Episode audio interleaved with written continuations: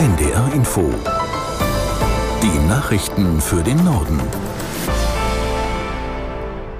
Um 19 Uhr mit Klaas Christoffersen. Nach zehn Jahren ist der Mali-Einsatz der Bundeswehr zu Ende gegangen. Auf dem Fliegerhorst im niedersächsischen Wunstorf sind am Nachmittag die letzten Soldaten von dem UN-Einsatz zurückgekehrt. Torben Hildebrand berichtet, wie sie empfangen wurden.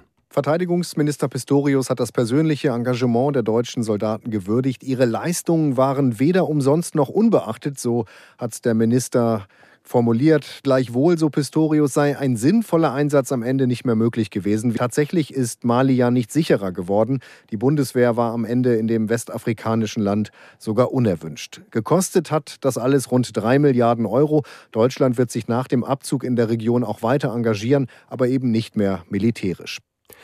Bundestag und Bundesrat haben dem Nachtragshaushalt für dieses Jahr zugestimmt. Zuvor hatte das Parlament erneut eine außergewöhnliche Notlage festgestellt, um die Schuldenbremse nachträglich aussetzen zu können. Die Neuverschuldung umfasst für 2023 rund 70 Milliarden Euro. Der Bundestag stimmte auch dafür, den CO2-Preis ab Januar zu erhöhen.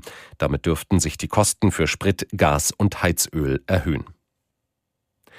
Israels Regierung hält die Hamas in Gaza für geschwächt. Die Feuerkraft sei erheblich eingeschränkt, so ein Sprecher. In Jerusalem gab es Raketenalarm. Im Norden Israels kam es zu Kämpfen mit der im Libanon stationierten Hisbollah. Aus Tel Aviv, Julio Segador. Ex-Verteidigungsminister Ganz, der im Kriegskabinett sitzt, besuchte heute mehrere Grenzgemeinden zum Libanon. Er forderte mehr politischen Druck auf den Libanon und die Hisbollah und er drohte der islamistischen Terrormiliz. Wenn die Welt die Hisbollah nicht von der israelischen Grenze entferne, werde Israel es tun.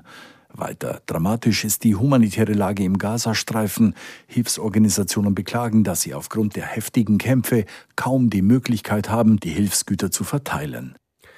Kundinnen und Kunden müssen sich in der Woche vor Weihnachten auf Warnstreiks im Einzelhandel einstellen. Die Gewerkschaft Verdi will damit in den festgefahrenen Tarifverhandlungen den Druck auf die Arbeitgeber erhöhen. Wann genau gestreikt wird und in welchem Umfang ist noch unklar. Laut Verdi muss aber vom kommenden Donnerstag an mit Arbeitsniederlegungen gerechnet werden. Der Handelsverband HDE geht nicht davon aus, dass es zu großen Einschränkungen kommt. Das waren die Nachrichten.